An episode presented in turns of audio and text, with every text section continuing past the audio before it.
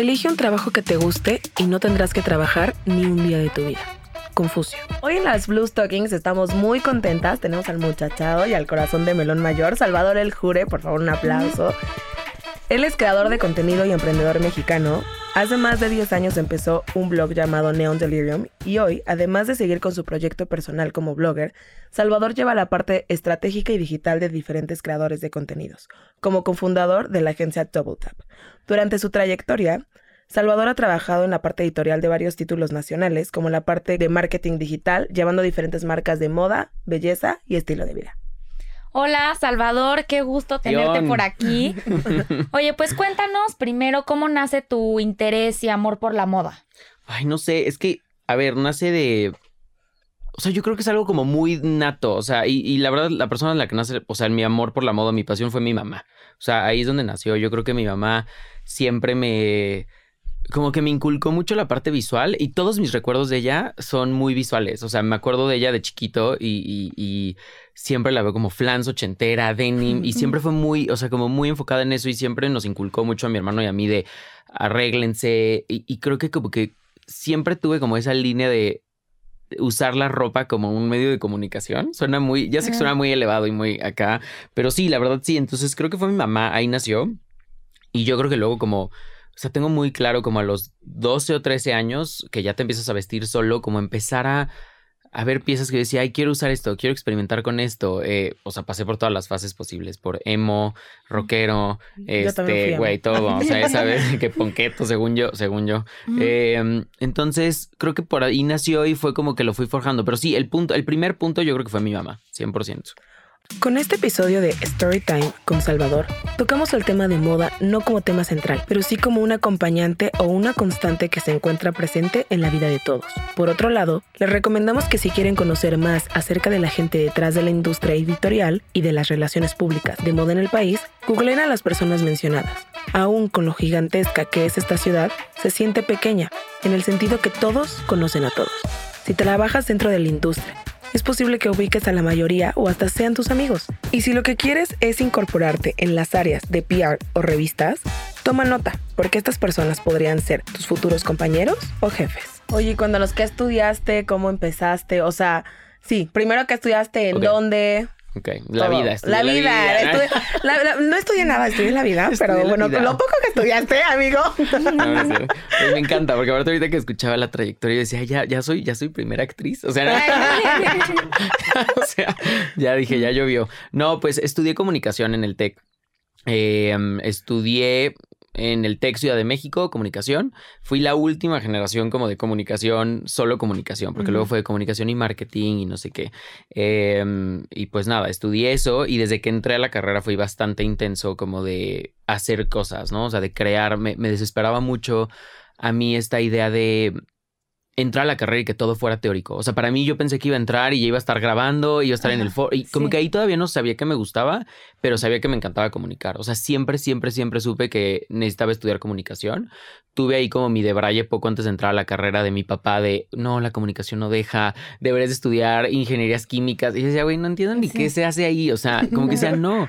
Y desde que entré yo creo que fue como amor por todo lo de comunicación. Sí, obviamente me fui inclinando. O sea, yo, por ejemplo, como que al principio decía, me encanta la producción y me encanta tele. Y cuando lo probé dije, no, no me gusta nada, no me gusta nada la producción, pero por ejemplo, ah, yo sí te veo en, ¿Eh, sí, así de que el gaffer. No, pero no, no, o sea, no, es que lo que hay detrás, ¿no? No, pero yo te veo frente. en, general como que no me gustó, o sea, como que y raro. Entonces, y por ejemplo, ahí descubrí mucho en la carrera que escribir me fascina, o sea, me fascina pero hasta en terapéutico, o sea, cuando estoy enojado, cuando estoy triste, cuando estoy, os escribo, siempre escribo. Eh, y también descubrí ahí que, por ejemplo, el radio y hablar me gustaba muchísimo. Yo creo que esas fueron como las dos. Y la parte de como marketing, estrategias, fue, o sea, ya ahí dije, de aquí soy. Ahí es donde me quedé. Ok, y ya saliendo de la carrera, ¿cómo empieza tu vida laboral? ¿Cómo se va desarrollando tu carrera? Cuéntanos de eso. Es que, ¿sabes que Fui muy intenso. Entonces empecé a trabajar en segundo semestre. O sea, yo empecé, cuando entré, justo te digo, yo me acuerdo que entré y uno de mis como problemas era, güey, todas mis clases son teóricas, todas. Entonces decía, güey, qué hueva, o sea, y Sócrates y Aristóteles y el proceso de comunicación, y decía, güey, ya, o sea, quiero, quiero ya hacer. Entonces, como que en esa necesidad, ahí es donde primero abrí el blog. O sea, como que tenía esta necesidad yo de comunicar y justo me pasaba mucho que o sea, yo amaba la moda y era cuando creo que como que el tema digital empezó a crecer y entonces leías blogs y veías desfiles y, y, como que yo no tenía con mis amigos con quién hablar de eso. O sea, a pesar de que todos mis amigos, o sea, los amo y todo, pero nadie le gustaba lo mismo que a mí. Entonces, justo abrí el blog porque necesitaba un espacio como para yo sacar y comentar y, dije, a ver qué pasa. Entonces, en primer semestre de la carrera abrí el blog y entonces dije, veamos qué pasa. Y yo escribía y hacía mis reseñas de desfiles y, y como que fue muy chistoso porque de la, nada empezó a recibir visitas y empezó a generar comunidad y empezó a crecer. Eh, y justo como que ahí es donde empecé. Yo siempre digo, cuando yo abrí el blog es donde empezó mi vida laboral, porque de repente a los seis meses empecé a trabajar con marcas. Todavía no era este tema de hoy en día de influencers y de campañas, pero pues de repente era que me invitaban a un evento y yo decía, órale, ya estoy, yendo. o sea, como que mm, yo no me la creía. Y de ahí se dio la oportunidad de abrir Cool Hunter México. O sea, como eh, era cuando todo este tema como que Cool Hunter estaba como en tendencia y se abrió en México. Entonces lo abrí junto con un socio y empezamos a hacer puras fotos de street style. Entonces era muy padre porque pues yo iba a la escuela en las mañanas y luego en las tardes me salía del tech y venía aquí, no sé, a Polanco, a la Condesa, a tomar fotos de street style. Empezamos a cubrir desfiles. Entonces estuvo muy padre.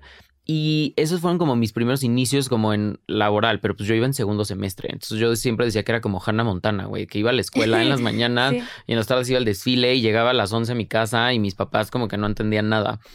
Eh, y ya como que ya en oficina, mi primer trabajo también fue en la carrera, yo tenía, les digo, como que fue muy intenso. Yo decía, quiero probar todo y quiero hacer todo y de ahí ya ver qué me gusta y qué no. Eh, y hasta la fecha. Sigo probando cosas. Sigo probando cosas. Eh, amigas, prueben todo una vez en la vida siempre. No, y. Con eh, razón llegaste así. Soy la estrella hoy. Voy a probar ahora podcast y televisión. Eh, y nada, mi primer trabajo, yo quería mucho relaciones públicas. O sea, PR, yo decía, me encanta. Yo decía como que mi alma es de PR y entonces yo siempre había querido entrar a Another Company. Era para mí como la empresa cool. Oye, pero a paréntesis, ¿cómo dejas tu bebé Cool Hunter que tú lo fundaste? ¿Cómo fue? Es, es que te digo, todo esto pasó al mismo tiempo. O sea, yo seguía en Another Company, pero estaba Cool Hunter. Cool Hunter al final, cuando yo decidí salirme, como que empezó a migrar el proyecto, empezó a evolucionar y ya no era lo que era al principio. Y entonces, en algún momento, como que sí hubo una conversación de eh, parte de un grupo editorial que quería comprar el medio. O sea, como quiero comprar Cool Hunter, le está yendo muy bien. Y justo en ese momento fue cuando yo dije, creo que yo ya no encajo en el equipo. O sea, como que yo decía, ya no, y decidí como dar un paso atrás. Entonces fue así. Y junto evolucionó y Cool Hunter sigue existiendo. Ceci Palacios, que la amo y es de mis mejores amigas, lo, lo, sigue liderando y creo que hacen un trabajo. O sea, yo amo Cool Hunter, ya sabes de que dónde comer y me meto a, ver qué reseñas están haciendo. O sea, se me hace un gran medio, pero justo evolucionó a eso. Y yo era mucho más como moda y eh, ese, evolucionó a ser un medio más de pues, estilo de vida y de ciudad y de cultura. Y la neta es que también como que cultura no está en mi tema. o, sea, entonces, eh, pero no, o sea, y justo como que fue una plática y te digo, creo que ahí pasó y, y, y ya, pero eh, justo así lo dejé, pero todo fue al mismo tiempo. O sea, yo entré a Another Company, empecé a ser becario ahí y yo era el más feliz. O sea, eh, de que eh, me ponían a contar cajas de zapatos y yo era el rayado. O sea, claro, ajá, yo de que tenemos 10 hermanos. O no sé, en los eventos de que estar en la entrada. O sea, me fascinaba. Y ahí un poco es donde me empecé como a enamorar de, de del mundo de relaciones públicas y entendí también qué era hacer PR. O sea, porque en ese entonces tan chiquito yo, mi idea era PR es hacer fiestas, ¿no? Entonces yo, y justo decía, claro que quiero estar ahí porque yo admiraba muchísimo, admiro a la fecha a Rodrigo y a Jasper, que son los dueños de Another. Cuando yo entré a Another era mini, éramos 40 personas. Hoy son, o sea, millones. Creo que son millones y tienen oficinas en Colombia, en Órale, o sea, no sí, en Los Ángeles, o sea, está, es un mundo. Él no es de aquí, ¿no? Jasper no. No, no, no, Jasper no, Rodrigo sí. Yo me acuerdo que una vez que hablé con él era como de que, o sea, su, su tono de dije, ¿te hablo en inglés? Sí, ¿Te hablo? No. ¿De dónde? Es no es cierto, saludos. Y pues ya ahí me enamoré y, empecé, y ahí es donde un poco, o sea, como que siempre digo, tuve dos caminos, como mi parte todo como de mis proyectos y mi parte de oficina y ya, y luego de Another Company se dio la oportunidad de moverme a L'Oreal, justo como en un puesto que en ese entonces, y ahorita te juro que suena como muy loco, pero no existía el marketing digital en las empresas. O sea, literal mi puesto fue, eh, buscaban a alguien para un equipo que se llamaba Business Development, que era empezar a crear cosas digitales para las marcas, porque en ese entonces no tenían Facebook, no, no, no tenían nada. Entonces sucedió la oportunidad y me voy a L'Oreal y ahí estuve dos años con Enrique Fedes, que fue como de mis mentores de la vida, y fue muy bueno y fue muy malo. Espero que eso no lo escuche Enrique. Eh, porque creo que pasó algo muy cool. O sea, me dieron mucha libertad y Enrique yo creo que creyó mucho en mí y siempre como que su planteamiento me dijo como vas a tener un puesto de tiempo completo pero con las condiciones de un becario. Entonces yo tenía responsabilidades como de un puesto full full pero en medio tiempo y con sueldo de medio tiempo. Entonces, digo, no, la verdad es que a mí me valía, o sea, yo como que lo hacía por aprender, pero fue súper padre porque ahí sí, bueno, ya fue como, o sea, L'Oreal, ya sabes, como la, o sea, güey, la meca de la belleza. Y fue eso, como soltarme proyectos de repente de vamos a lanzar una marca de esmaltes nueva, tú te encargas de la estrategia digital. Y yo, ¿qué? O sea, yo ahí no sabía que era un brief, no sabía que no sabía nada. Entonces, que ármate un pitch con agencias y tú haces el brief y yo googleando que qué es un brief. Y ahí es donde me di cuenta y dije, claro, la escuela te enseña muchas cosas, pero llevados a la práctica es no, otra la chamba cosa. es la escuela. Totalmente diferente. Y ya estuve en L'Oreal un tiempo y pues ahí estuve hasta que me gradué y a la par seguía haciendo mi blog y proyectos y pues siempre como que llevé las dos a la par. Y yo, qué. Pero tu blog lo sigues llevando todavía. No, ya no, ya no, bebé. O sea, ya ¿qué no. ha pasado con Neon Delirium? o sea, la verdad lo amaba y era un diario y, y estaba muy aferrado a él porque era como, es como mi bebé. O sea, al final, ¿qué pasa? Me meto ahí y puedo leer lo que pensaba hace 12 años. Entonces me da mucha risa y mucha pena a veces. Hay muchas fotos que no quiero que la gente vea, pero decidí dejarlo por la paz y decir, fue una parte increíble mía y fue un diario. Pero hoy creo que estaba listo para otras cosas. Entonces lo dejé, literal lo dejé morir. O sea, por la paz. Aparte Entonces- fuiste como de los primeros aquí, ¿no? Sí. En, en aplicar esta parte de, de blogger. Sí, sí, como sí, tal, Sí, ¿no? la verdad es que cuando yo empecé, te digo, yo creo que en México éramos muy pocos, entonces fue muy padre porque pues los pocos que éramos nos volvimos muy unidos y luego como que me tocó toda esta transición de blogger eh, ya A es una a influencer y ya te pagan y entonces y por ejemplo yo me quedé mucho tiempo atrás o sea yo como que decía no yo ya estoy en mis trabajos y pues la parte de blogger la tengo todo bien pero no me quiero dedicar a eso Como que no te caía el 20 de me pueden pagar. Exacto. Ajá. Y cuando lo empecé a hacer bien, eh, como que empezó a crecer y empecé, o sea, a tener campañas, pero luego me di cuenta que eh, es muy raro, creo que soy muy cambiante y también me di cuenta que no me encantaba. ya cuando lo hice, o sea, como que no, sí, no, no me identificaba tanto, como esta parte de la ilusión de las redes y como de, de la imagen que quieres proyectar y haz fotos, o sea, a mí me incomodaba mucho hacer fotos. O sea, esta parte de haz un shooting y que te vean en la calle, y o sea, me incomoda, ¿no? O sea, no está, la No sufría, no lo disfrutabas. disfrutaba.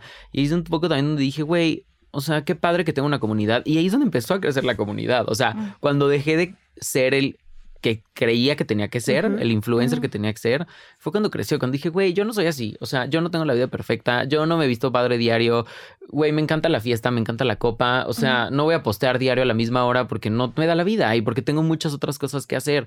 Fue cuando empezó a crecer y cuando me lo tomé más a la ligera y cuando me dejé ver más como yo, o sea, menos él. Queridos seguidores, buen ¿Cómo día. Ajá, les enseño mi macho en la mañana.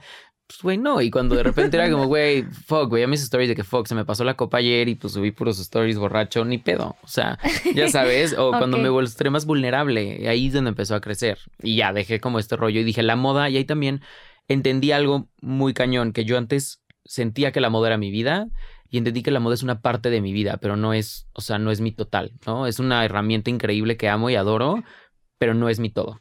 Entonces. Oye, y bueno, antes de fundar Double Tap, que es la agencia que tienes ahorita, que ahorita queremos que nos cuentes de eso, tuviste una etapa en editorial también, ¿no? Ujú, ujú. Somos Te o digo sea, en que- todo. Te digo que he hecho de todo. Sí, sí. Hasta DJ he sido. eso. Sí te veo, sí te veo. No, sí lo hice, sí lo hice. Y fue, fue una, fue, eh, lo de DJ ahorita lo cuento, pero fue una broma, fue una broma que escaló muy rápido. Y de repente era como, güey, neta, estamos tocando. Bueno, ahorita cuento eso, pero eh, editorial, pues. A ver, a mí yo creo que en esta necesidad de escribir, siempre mi sueño había sido estar en una revista. Eh, y por X o Y, pues mi carrera siempre había estado muy en digital, o sea, en, en escribir en digital, en Cool Hunter, en mi blog, en medios digitales. Eh, y cuando justo me gradué, uno de mis mejores amigos entró a Editorial Televisa, Eduardo. Eh, y justo como que él entró, se lanzó Grazia en México y él entró a Grazia. Eh, y yo estaba como en esta, me acaba de graduar y de L'Oreal me moví a una agencia de PR. Y justo en esa agencia como que yo dije, híjole, creo que no me gusta hacer en PR. O sea, como que dije, güey, no es lo mío. O sea, soy demasiado control freak y el PR no depende de ti. O sea, depende de que si llegaron al evento, si te publicaron, o sea, de mil cosas que no dependen de ti. Entonces, como que yo estaba bien en la agencia y justo entró mi amigo y yo le decía, por favor, déjame colaborar en la revista. Le dije, nunca había escrito yo en, en print, o sea, siempre había escrito en digital. Le dije, mi sueño es ver un artículo mío en una revista. Entonces, como que él me decía, va, y bien menso yo, porque él, o sea, yo escribía gratis. Él me decía, date de alta, Así se manda factura. Y yo, no, de o sea, alta, uh. da- uy, no, hija, La meses. de alta en. Hablamos las televisas. Y justo como que yo le decía, no, no, o sea, la- no cobré. O sea, estuve escribiendo yo creo que como cuatro meses gratis, porque yo le decía, es que me encanta, me encanta, me encanta. Y Eddie me decía, neta, hay presupuesto. Y yo, es que te juro que no lo hago por eso. Entonces empecé a escribir en print y era mi sueño. O sea, salió la primera revista de Gracia y yo veía mi nombre ahí y decía, wow. Y justo Eddie eh, se da una oportunidad para irse a vivir a Nueva York y me dice, oye, me voy a ir a Nueva York y te gustaría que te recomiende, o sea, como para quedarte con el puesto. El puesto era editor de actualidad de Grazia. Eh, y aparte, Grazia era una revista que a mí me encantaba el formato en el que estaba en ese entonces, porque era como, ¿Quién estaba? ¿Tony? no, um, no, no, no, no, no, de di- directora era Fer Lebrija. Ok. Ajá, entonces, eh, y aparte, ese equipo en especial, yo que era muy clavado de la moda, las revistas, era como mi dream team. O sea, yo me acuerdo de este equipo de Mara Bascal, Mau Valdespino, el de Lisa, Fer Lebrija, Ok. Dani Boveser en Glamour. Entonces, o sea, yo me acuerdo que yo compraba Glamour, güey, aunque cero era el demographic y, y- y lo compraba y me encantaba. Entonces, como que justo era ese equipo, era todo el equipo de Glamour. Mara Bascal se había ido a Televisa y se había llevado a todos. Entonces yo decía, o sea, era mi sueño. Entonces cuando Eddie me dice, ¿quieres aplicar? Y yo 100% sí. O sea, le dije, sí, sí, sí.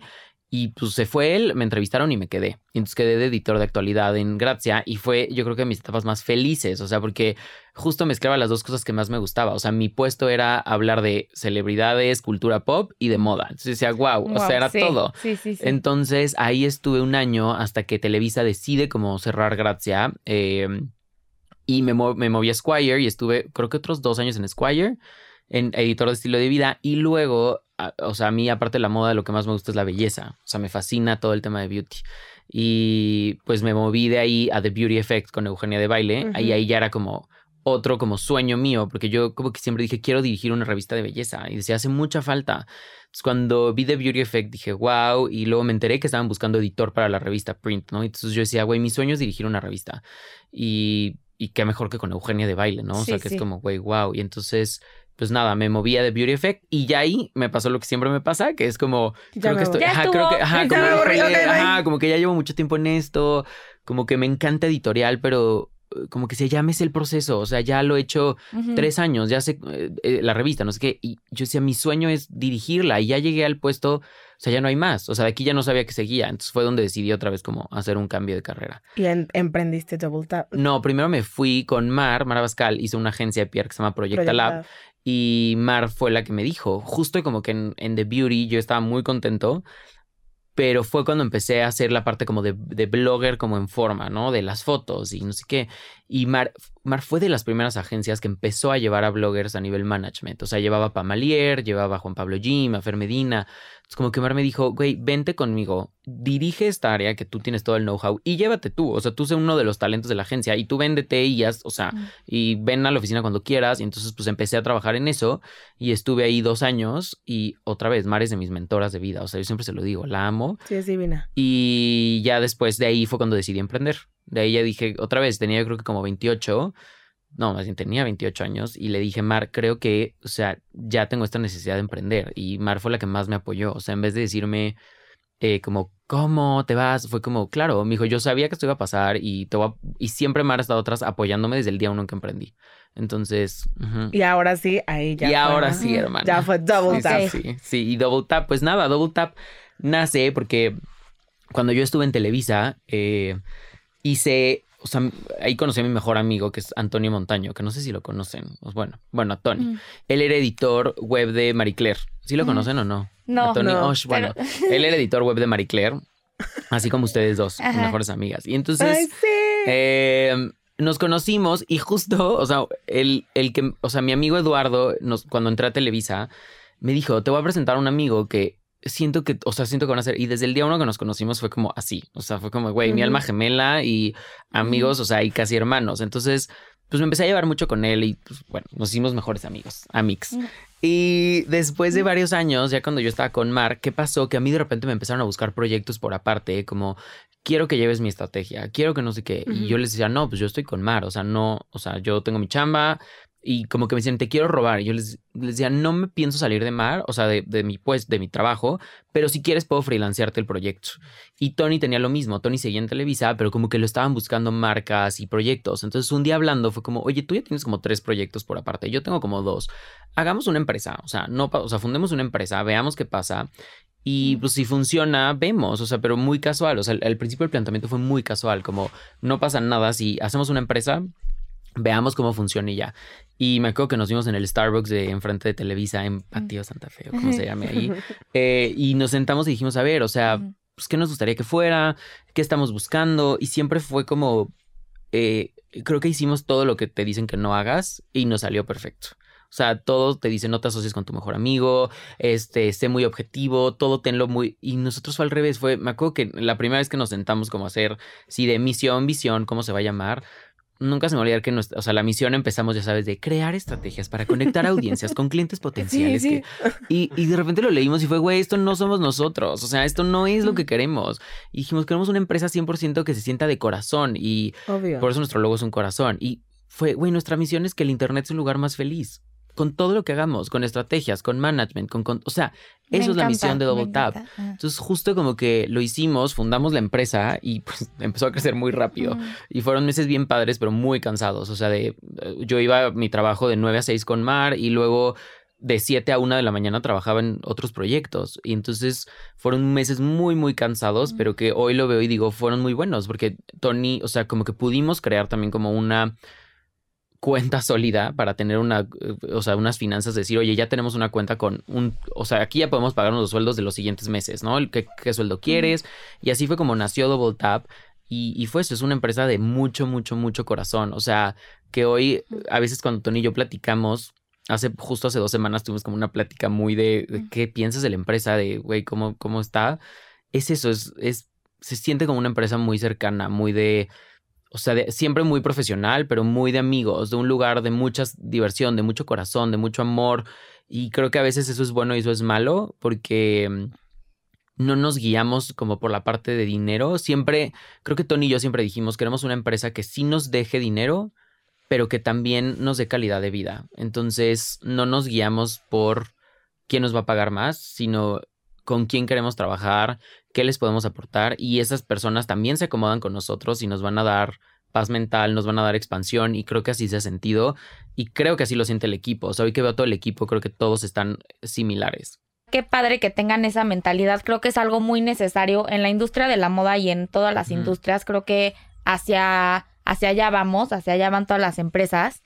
Pero, ¿qué crees que se necesita para emprender en esta nueva era digital?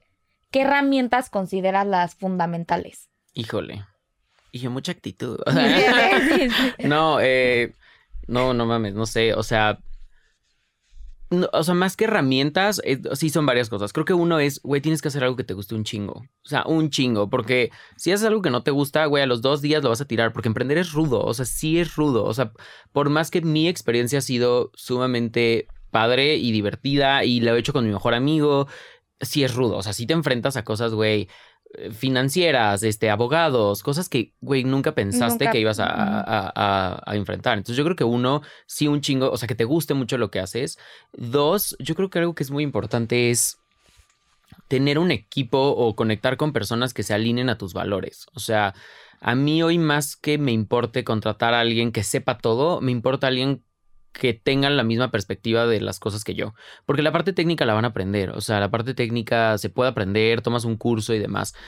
Creo que eso es importante. Importante también es sí tener como una, o sea, para emprender tienes que tener una planeación financiera. O sea, nadie nos enseña y nosotros que padre creativos, comunicólogos, bloggers, influencers, güey, o sea, la realidad es que nadie te enseña a al principio yo no sabía que era, literal no sabía que era una factura, no sabía cómo pagar impuestos, o sea, ese tipo de cosas creo que nadie te las dice y la fantasía de emprender es bien padre, pero güey, necesitas un buen contador, o sea, muy, o sea, no que tú seas, pero o un curso básico de finanzas, de planeación, creo que necesitas tener mucho orden y necesitas tener mucho yo creo que cuando emprendes te come tu proyecto. O sea, ¿qué pasa? Te vuelves tu proyecto. O sea, para mí Double Tap es mi vida, pero he tenido que aprender a poner límites. O sea, yo desde que emprendí y hay o sea, güey, cosas buenas y cosas malas. O sea, una mala es, desde que emprendí, no me he tomado unas vacaciones donde no trabajé. O sea, ¿sabes? Es como, y al principio estaba muy peleado con esa idea de, no, güey, si me voy voy a apagar el celular. Yo sé que hoy no puedo apagar el celular. Y está bien, pero igual y puedo venir a grabar aquí a la hora que yo quiera, o puedo ir al gimnasio a las 4 y me puedo ir los días que quiera de vacaciones.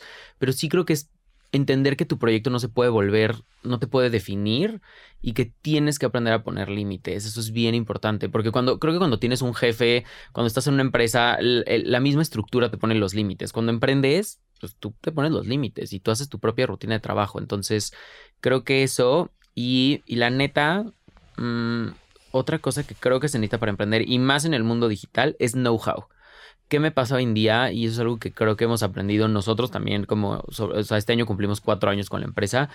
Se necesita mucho aprendizaje y mucho sustento. Hoy digital tiene uno de los beneficios más padres. Todo es medible, pero tienes que entenderlo, medirlo y analizarlo, interpretarlo y saber. O sea, me pasa de mucha gente que cree que por abrir un Instagram vas a crecer o que mm, por saber qué son los hashtags. O sea, creo que necesitas tener un sustento teórico para entenderlo. Y por ejemplo, a mí me pasó eso haciendo la maestría. O sea, yo dije, güey, quiero hacer una maestría en marketing digital para poder ofrecerle a mis clientes un, un, conocimiento. Entonces, ¿qué me dio la maestría eso? Un conocimiento de decir, güey, no te estoy hablando porque creo, porque siento, porque yo me imagino que es así. Te estoy diciendo esto porque sé que es así, porque va a funcionar así y porque la teoría y lo que dice así se hace. creo que eso hace mucha falta, como mucho, el, el conocimiento empodera. Entonces, sea lo que vayan a emprender, Güey, hoy es súper fácil tomar un curso de lo que quieras. O sea, Creana, güey, este, cualquier lugar. Tomen cursos y aprendan, porque mientras más sepas, más te empoderas y más seguridad vas a tener para atacar y llegar con un cliente y decirle, güey, contrátame. Y es parte de transformarse, ¿no? O sea, el poder llegar a ser, como decimos, o sea, el emprendimiento, toda esta parte de crear contenidos es transformarse, aprender. Y como dices, es lo que te va a ayudar como a lograr ser pues mejor en eso, ¿no? Sí, poder, te voy a decir, hasta te empodera a cobrar. Mucha gente me pregunta, ¿cómo, cómo le haces para cobrar? ¿Cómo pones un precio? Y yo, pues bueno, es complicado porque sí tienes que entender en dónde te mueves, tienes que hacer un análisis del mercado, porque no puedo llegar a decir yo, güey, cobro esto cuando eso no, o sea, o sea, sí tienes que hacer un análisis, pero creo que el conocimiento te ayuda hasta decir, güey, hoy invertí yo este dinero en mi educación, esto vale.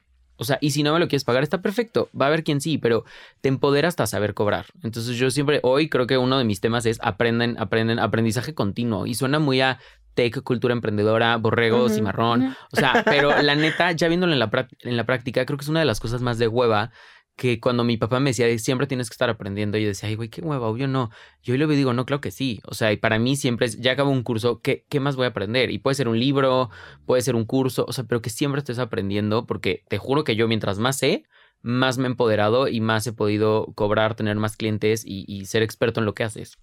Oye, justo era una de nuestras preguntas siguientes, eso de cómo estableces tu fee, o sea, compártenos con lo que te sientas cómodo, pero cómo es este proceso de que llega un influencer, le consiguen una campaña, cuánto se quedan ustedes, cuánto el influencer, cómo funciona todo eso. Creo que como que hay mucha confusión alrededor de ese tema. Sí, a ver, el tema de, de, management, o sea, bueno, no sé, ya lo dije, que ya hablé todo yo, que bueno, Double Tap hace, o sea, hacemos estrategias digitales. mi mamá de la moda. Sí, y hacemos management. Eh, entonces, eh, es difícil, o sea, porque te voy a decir que Mm, yo creo que hubo un tiempo donde cada quien la hacía de que ah, quiero cobrar esto. Ya sabes, como mm, me imagino que así. Entonces, hoy en día hay programas y hay herramientas que basados en tus seguidores, en tu engagement, en todo, te dan un promedio de cuánto deberías de cobrar.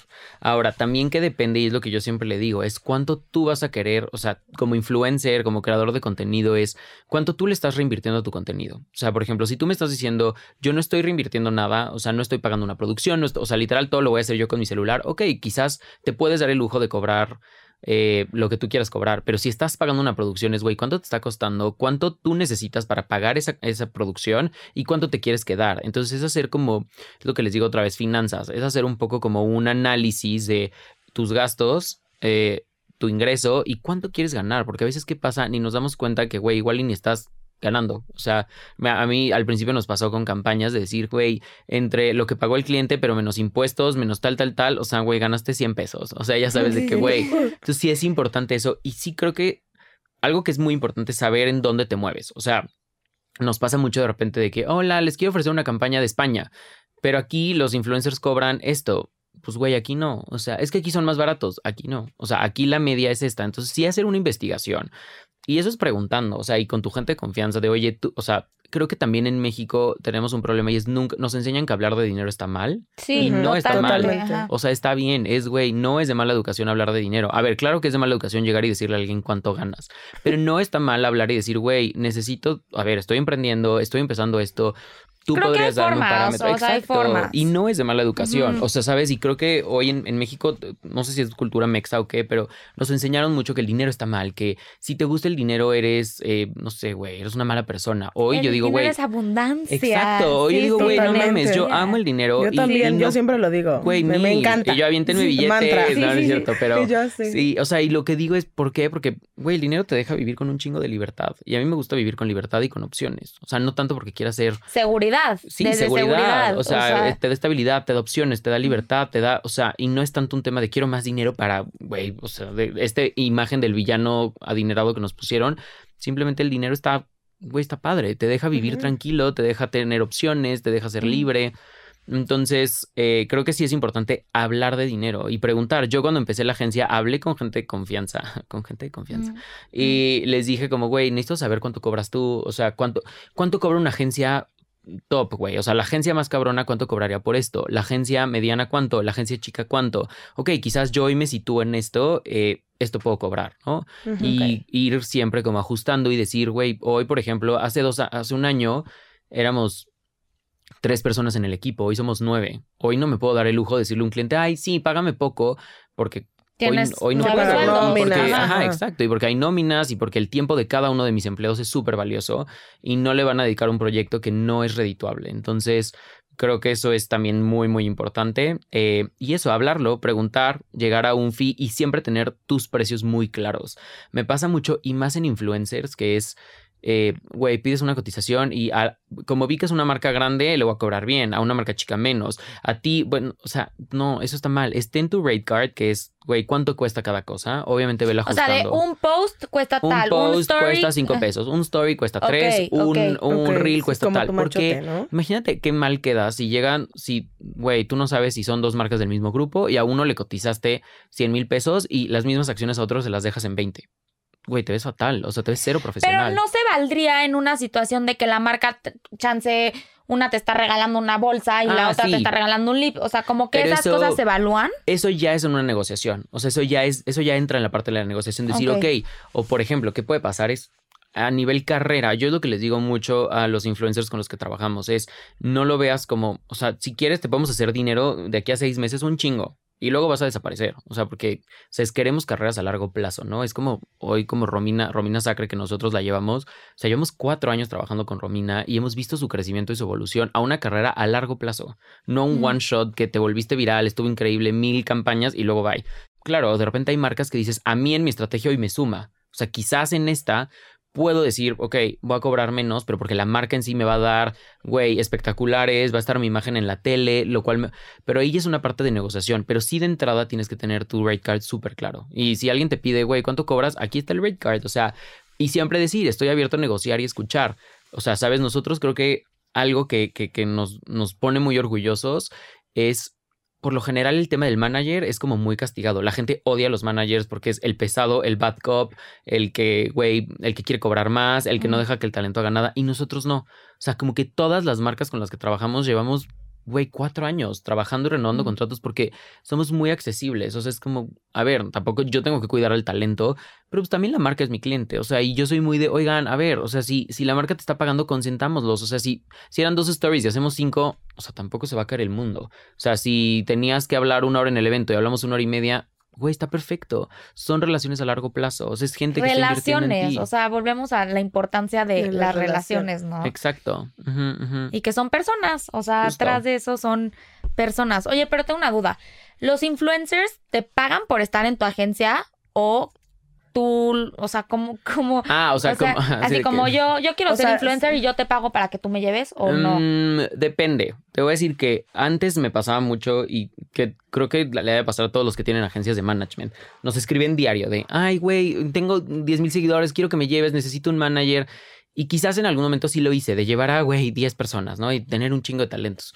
¿Y qué me ha pasado a lo largo del tiempo y cómo lo veo hoy en día es, para mí hoy, eh, yo como cobro es por proyecto. O sea, ellos no, yo no les cobro un fee por estar en la agencia. Es más bien, si te cierra un proyecto, la agencia se queda el 20%, el influencer se queda el 80%, o dependiendo, o sea, cada quien, o se negocian los porcentajes. Pero, ¿qué me pasa? Que el mismo esfuerzo que yo le voy a poner, eh, el mismo proceso y esfuerzo que le voy a poner a una campaña de alguien que tiene 300 mil seguidores, también se lo voy a poner a alguien que tiene 10 mil. Y la persona que tiene 10 mil, para mí, mi 20% van a ser 100 pesos. O sea, hoy, ¿qué pasa? Es ya no es redituable a veces yo llevar a alguien o alguien nuevo. Y me duele mucho porque a mí me encanta apoyar gente y siempre les digo, te puedo apoyar todo. Pero ¿qué pasa? Es, es muy difícil posicionar a alguien con marcas nuevo. O sea, yo llegar es ir a presentarle a todas las marcas, mm. a decirle, ve qué padre está. Entonces, yo hoy sí ya me pongo un poco más eh, exigente. Creo que esa sería la palabra. En, con quién trabajamos ¿Por qué? Porque yo necesito saber si ya facturas, si cuánto has facturado anualmente, si es algo a lo que te estás dedicando seriamente. Porque también hay mucha gente que tuve seguidores, lo hago, pero no contesté el celular, pero entonces qué padre que me invitaron al viaje, pero es no, esto es serio, o sea, esto es un trabajo, es vas a tener que trabajar y es mucha, es mucha chinga. Entonces yo sí necesito trabajar con gente muy seria, que ya tenga un historial de facturación para ver, ok, si ya tuviste esto, pues yo te lo puedo duplicar. Eh, yo te puedo abrir estas nuevas marcas, yo puedo guiar tu carrera para acá pero sí es, em, así es como cobramos y, ya, me, creo que me extendí mucho. muchas veces es lo que pensamos, ¿no? O sea, que como que no sabemos qué hay atrás de los influencers y que no creemos que realmente es un trabajo como tal. Y hay muchos que quizás no, o sea, no, otra vez, yo me encanta luego ver artículos de, güey, todos los influencers son cagantes. O el otro día en una cena con mi novio, pues mi novio no hace nada de esto, es abogado. Eh, salió el tema, ¿no? De, ay, güey, qué cagantes son. Y yo crecí, es que, güey, no es generalizar. Hay influencers cagantes, hay influencers que lo hacen cabrón, hay influencers con un mensaje padrísimo, unos que son de la verga, igual que en todo, güey. O sea, como en, todo, exacto. En todo. En la, me imagino que en el mundo de los contadores hay contadores bien cool, hay contadores que son unas trácalas, o sea, es como en todo, güey. O sea, no puedes decir todo. O sea, porque hoy, por ejemplo, yo digo, veo a Romina y digo, güey, qué padre es Romina y qué mensaje tan padre tiene. Y es alguien que reinvierte en su contenido y que todo el tiempo está ideando cosas nuevas y productos nuevos. Y cómo, o sea, como que Romina lo ve y digo, qué padre es trabajar con alguien que su idea no es me quiero hacer famosa y quiero tener seguidores. Es quiero hacer un mensaje que impacte y que motive a la gente, ¿no? Y que a las mujeres las empodere y que, o sea, eso digo, wow. O sea, y eso es un influencer. Entonces digo, qué padre. Y no es, no es todos los influencers son. Entonces, ¿qué diferencia tú nos podrías dar, tú que has vivido como desde el blogger hasta los influencers, entre un blogger y un influencer? Es que yo creo que el tema blogger, a ver, lo que pasa es, el tema blogger era mucho de el blog, o sea, nacía de el blog, tenías un blog. Hoy creo que los blogs, la verdad es que pasaron, ¿no? Y hoy tu blog es, pues ya no, ya no es tu diario, o sea, tu blog es quizás es Instagram. Creo que el tema influencer Mm, yo lo veo muy mal usado y creo que está muy castigado, porque al final un influencer puede ser alguien de 8000 seguidores que tiene influencia, güey. O sea, y yo he visto muchas campañas donde convierte más a venta un microinfluencer que uno masivo. Entonces, creo que está castigado el tema influencer muy malo de, güey, o sea, la idea del influencer.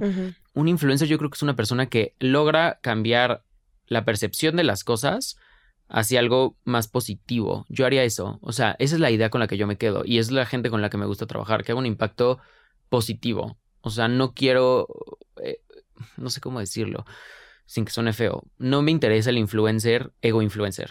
O sea, el que su vida y su trabajo se base en él como persona o ella como persona, porque hoy creo que eso va a pasar y es efímero. O sea, y ya lo vimos, o sea, hoy es hoy ya no es Instagram, hoy es TikTok, ya sabes, y entonces los Instagramers están así de que, ah, entonces es eso, es un influencer es alguien que hace un cambio positivo. Yo me quedo con esa definición. No sé si es la correcta de la RAI, pero a mí me gustaría pensar que un influencer es alguien que hace un impacto positivo en su mensaje. O sea, hoy creo que Romina tiene un mensaje muy claro. Otros perfiles que tenemos en la agencia tienen un mensaje claro, ¿no? Hasta, o sea, sí, no sé hasta yo en mis propias redes, siempre digo como, güey, creo que mi mensaje sea auténtico. O sea, eso es lo que más quiero con la gente. Sea auténtico y que te valga pito el que dirán. O sea, perdón. no te preocupes, aquí no pueden decir groserías. Pero algo así. Entonces yo creo que esa es la definición de influencer para mí. Creo que es alguien que tiene un poder de influencia positivo y que puede mover la vara hacia algo mejor. Yo me quedaría con eso. Padrísimo, nos encanta esa, esa definición. ¿Cómo crees que esta industria, ahorita hablabas de TikTok, ¿cómo crees que va a seguir evolucionando esta industria? ¿Hacia dónde se perfila? Mm, yo creo que al final son medios de comunicación y los tenemos muy... Eh, como que juzgamos muchos porque, a ver, al final es como la tele o el radio o cualquier otro medio, van a quedarse, van a seguir siempre y, y van a seguir evolucionando y van a seguir saliendo nuevos canales. Y a mí se me hace súper padre eso. Es como hoy ver que Clubhouse está explotando, digo, qué cool. O sea, ahora es una red social de audio, que no importa tu imagen, importa tu voz, qué padre. Entonces creo que van a seguir saliendo nuevos como eh, formatos. Creo que en el tema de los perfiles y la gente que se dedica a ser influencer, creo que es Mm, güey, hay, hay como dos caras de la moneda, güey. Está muy turbio. O sea, lo que voy es.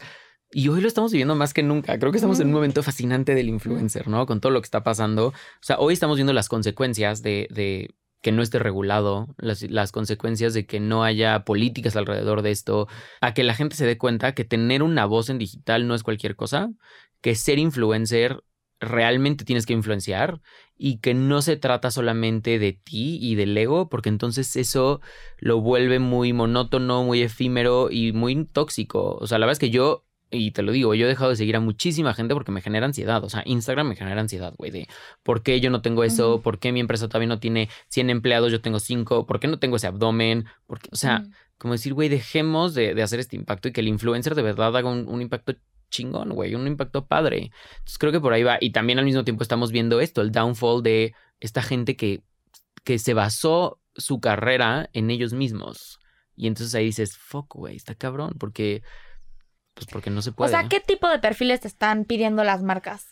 Danos como ejemplo. Te voy a decir, yo creo que neta, y, y, sé que estoy muy insistente en esto, pero son perfiles con mensaje, muchísimo. Mm, o sea, ya hoy, te juro, hay veces que me he visto campañas donde cobra mucho más alguien con menos seguidores, pero con un mensaje mucho más claro que alguien con millones de seguidores. Porque el de millones de seguidores.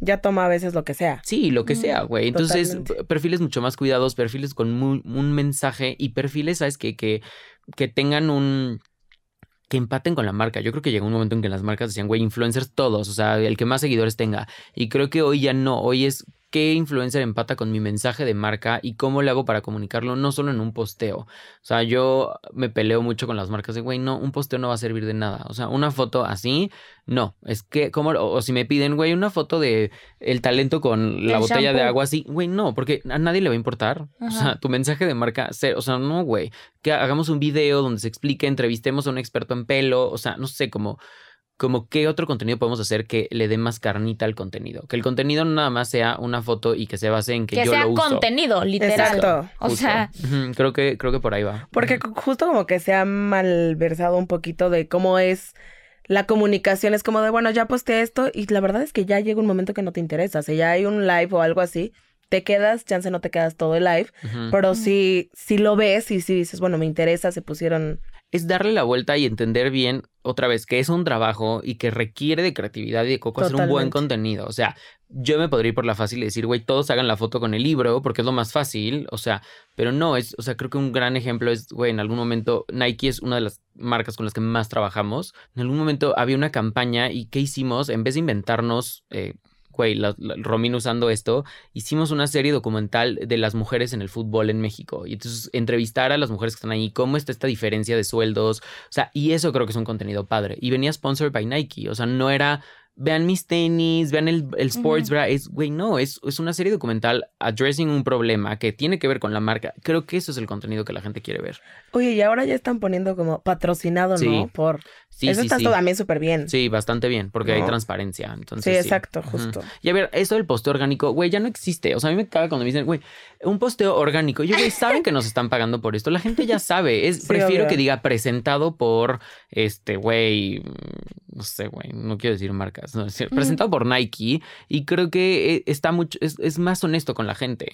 A decirle, ay, güey, o sea, gente que sube. Sí, y cuando es buen contenido, no te importa que esté, justo, o sea. Justo. Mm. O sea, es como, güey, de repente veo estas fotos de niñas en la calle con un, poniéndose un perfume cruzando Mazarik. Y digo, ¿quién se pone perfume cruzando Mazarik? Te van a atropellar, hija. O sea, güey, entonces. Ni te huelen, aparte. o sea, sueño, no mames. Ni te huelen, aparte. Increíble, cero. Entonces, no, creo que, ajá, es como, güey, démosle la vuelta al contenido. Y bueno, a ti, ¿qué tipo de contenido te gusta seguir? O sea, si empezamos a estoquear tu Instagram, ¿qué vamos a encontrar? No, ¿Qué, veríamos? ¿Qué veríamos? Eh, no, la neta es que mucha moda, o sea, creo que mucha, mucho, mucha moda, pero street style. O sea, me encanta el street style.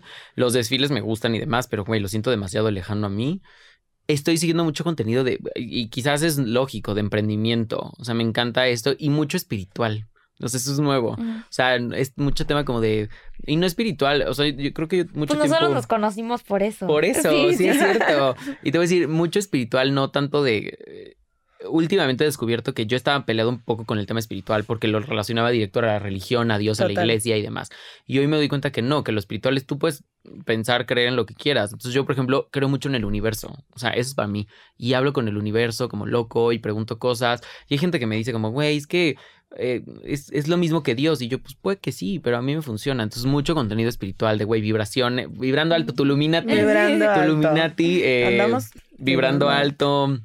Mucho de ese contenido y de risa, güey. O sea, sí, que todo el día veo memes, todo el día. O sea, me la paso cagado de risa. O tipo, mi TikTok es puras cosas de risa. Y tengo todos mis TikToks guardados y entonces en la noche los veo y me cago de risa. Ah, yo también soy de esas que le pongo like y después Sí. cuando estoy aburrida vuelvo a ver los TikToks a los que le puse Ay, like no. para volverme a reír, ya sabes. Ah, y ya sé qué contenido. Hay dos contenidos que también me encantan últimamente. Decoración, un chingo. O sea, que AD, me encanta ver videos de que la casa de no sé quién, me encanta. Y, eh, mm, no, cocina Nel, eso nunca. Eh, Yo cocina fan. Neta, no. Ah, y videos como de un día en la vida, en mi vida, de que como vloggers que hacen de que, o sea, de que un día en Nueva York y fui por mi café, no sé por qué en las mañanas desayuno viendo esos videos. Como que no lo puedes dejar de ver esos Sí. videos, ¿no? Como que tienen algo Ajá. adictivo, sí. O sea, o tipo sigo, no sé si siguen a Jenny Im, una como youtuber eh, de Estados Unidos. Está increíble su contenido. Y ella es de que un día y entonces enseña qué comió, las recetas que hizo, el libro que está leyendo, cómo hizo la cama, fue a pasear. Güey, me encanta. O sea, me relaja. es como horas, güey, así. Oye, ya por último, y para ir cerrando y cerrar con el tema de moda. Tú llevas muchas marcas y aunque muchas veces, este, de, o sea, bueno, las cosas que haces no necesariamente tienen que estar directamente o exclusivamente más bien relacionadas con moda, la moda siempre está ahí presente. Este, de alguna otra forma, ¿qué importancia tiene la moda en tu vida y en las cosas que haces de manera profesional? Aunque Uf. los influencers que lleves no sean de moda, ¿por qué es ajá. importante? Yo creo que tengo una relación con la moda y hoy lo veo como una relación con una persona. Ha habido momentos donde me enamoro un chingo, donde la dejo, donde luego no. Ahorita, por ejemplo, estoy en una etapa donde otra vez me estoy enamorando de la moda y, o sea, como que hubo un tiempo donde dije, güey, qué hueva, a diario quiero usar jeans y t-shirt. Y ahorita no, güey, quiero usar los pants, quiero usar la, o sea, entonces creo que es padre y te voy a decir, a mí hay dos cosas. Uno es, a mí me ayuda mucho a lidiar con quién quiero ser. Se me hace muy cañón. O sea, la verdad es que sí, dependiendo cómo me visto, es cómo me siento. O sea, sí, de repente reconozco y me doy cuenta como, claro, voy a una junta y me pongo un blazer y me siento súper empoderado, güey. Y me pongo unos zapatos que me encantan, o no sé. O ayer, por ejemplo, fui a una reunión y me puse unos jeans de cholo y yo decía, güey, claro, es como mi lado más divertido. O sea, creo que la moda a mí, y creo que, no sé si para todos, pero te ayuda a jugar a ser diferentes personas y como a entender que todas esas personas están bien. El otro día tuve una conversación muy profunda con un amigo que me decía, güey, me estresa crecer porque siento que estoy dejando al niño y el niño interior. Y justo como que yo le decía, es que es como la moda, tú puedes decidir, hoy- o sea, no es que yo siempre quiera ser un niño, vamos a ser adulto, pero quizás hay momentos en mi vida donde me quiero ver más niño y voy a jugar más con la moda y me voy a poner una t-shirt de colores y le dije, tú puedes decidir qué ponerte, qué quitarte y eso creo que es la moda y a mí me sirve mucho como escudo, la verdad. O sea, y eso es tema de terapia, o sea, lo hablo en terapia de. Me sirve de escudo. O sea, para mí si de repente es, güey, cuando más triste estoy es cuando más exótico me he visto. ¿Por qué? Porque entonces es como un escudo de, de no veas mis emociones, ve mi ropa. Y no está mal. O sea, mucho tiempo pensé que estaba mal y hoy digo, no está mal, güey. Es un mecanismo de defensa. Y, Y, me está encanta. bien. Y está, bien. padre, sí. Y me encanta. Y jugar y jugar a, güey, decir, hoy soy formal, mañana soy cholo, luego quiero ser más athleisure, pero mañana me quiero ver más preppy. Me encanta. O sea, es, güey, como no decir, sea, esta gente de mi estilo es este. Yo les digo, güey, no, tu estilo es lo que te quieras poner en el día. Entonces creo que ese es, ese es el, el rol de la moda. Perfecto, nos encanta. Bueno, pues muchísimas gracias, Salvador. Estamos muy contentas de que hayas venido. Gracias la verdad, sabes que te queremos muchísimo. No se olviden de seguir a Salvador. ¿Cómo te pueden encontrar? Como Salvador el Jure en todos lados. Y Ajá. Double Tap también. Ah, y Double Tap también. Ay, yo, Sí, güey, sí, sí, sí, sí. Y, y, Y, y, y, no, sí, y double, o sea, Double Tap MX en Instagram, en la página. Y ya, o sea, tampoco queremos de que TikTok de Double Tap, o sea, relájense un Vemos chingo. Salvador Pero baila sí, en los sí, sí, TikTok. yo bailo. No, ya quiero bailar, ya voy a bailar. Yo también voy a Ya voy a bailar. Y Salvador el Juro en todos lados. Perfecto, pues muchísimas gracias a ustedes por escucharnos. Yo soy Ikerne. Y yo Jimena, y si te gustó este episodio, síguenos en Spotify, Apple Podcast o en cualquier plataforma que te guste para escuchar tus podcasts. Ayúdanos a que nuestro show llegue a más personas. Compártelo con esa persona amante de la moda que creas que le encantarán estas conversaciones. Las Blues Talkings es un podcast original de Noda Lab. Te invitamos a seguir sus redes para que te enteres de nuevos lanzamientos de podcast, consejos y noticias de la industria del podcast.